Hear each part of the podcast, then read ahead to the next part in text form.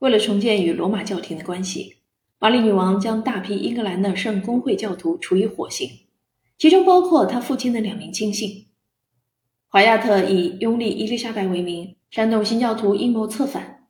虽然时年二十岁的伊丽莎白完全没有参与暴乱，玛丽还是坚持将她囚禁在以阴森恐怖闻名的伦敦塔。不得不说，玛丽对伊丽莎白的怨恨实则事出有因。一五三三年，随着伊丽莎白的出生，玛丽被她的父亲剥夺了继承权。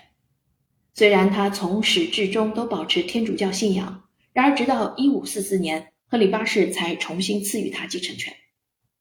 紧随爱德华王子之后，身为伦敦塔中的囚徒，伊丽莎白虽然内心仍是新教徒，表面上却被迫公开宣称已放弃新教信仰。表面的皈依终于使得她重获自由，被发配到曾属于亨利八世产业的哈特菲尔德庄园。聪慧的他利用被宫廷强制隔离的这段时间，学习了六门语言，其中包括意大利语和法语。稍后还学习了西班牙语和一些德语。他的家庭教师让他获得与外国大使直接交流的机会，甚至在后来成为女王之后，他也不需要翻译就能直接与外国使者沟通。他的父亲虽然粗暴，却不乏精致品味。伊丽莎白受到了非常细心的教育，得益于剑桥著名的人文主义学者的教导，他很快就熟练掌握了古希腊语和拉丁语。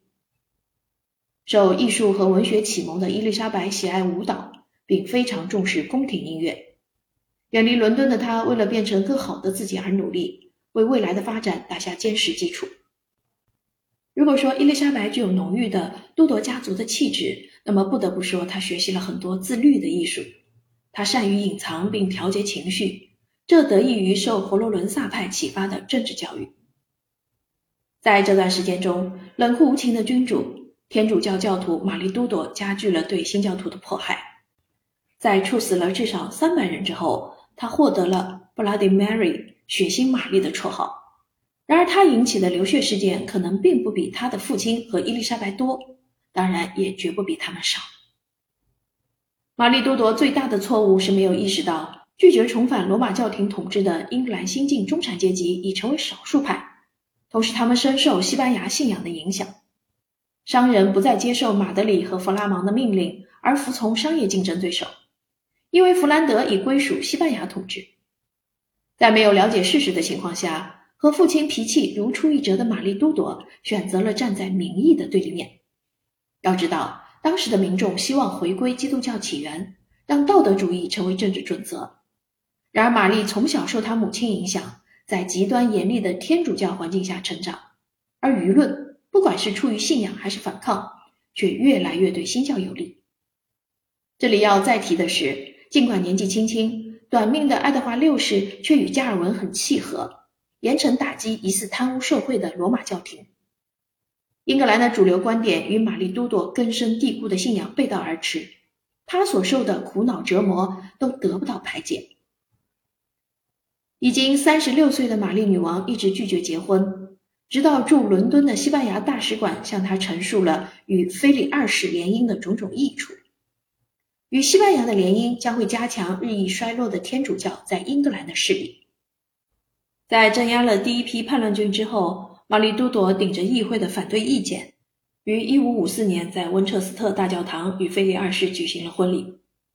这场自作主张的婚礼惹恼了两位新教主教，但他们将在火刑中丧生。于是，与西班牙敌对的英格兰成为哈布斯堡的附属国，卷入与法国瓦鲁瓦王朝无止境的战争中。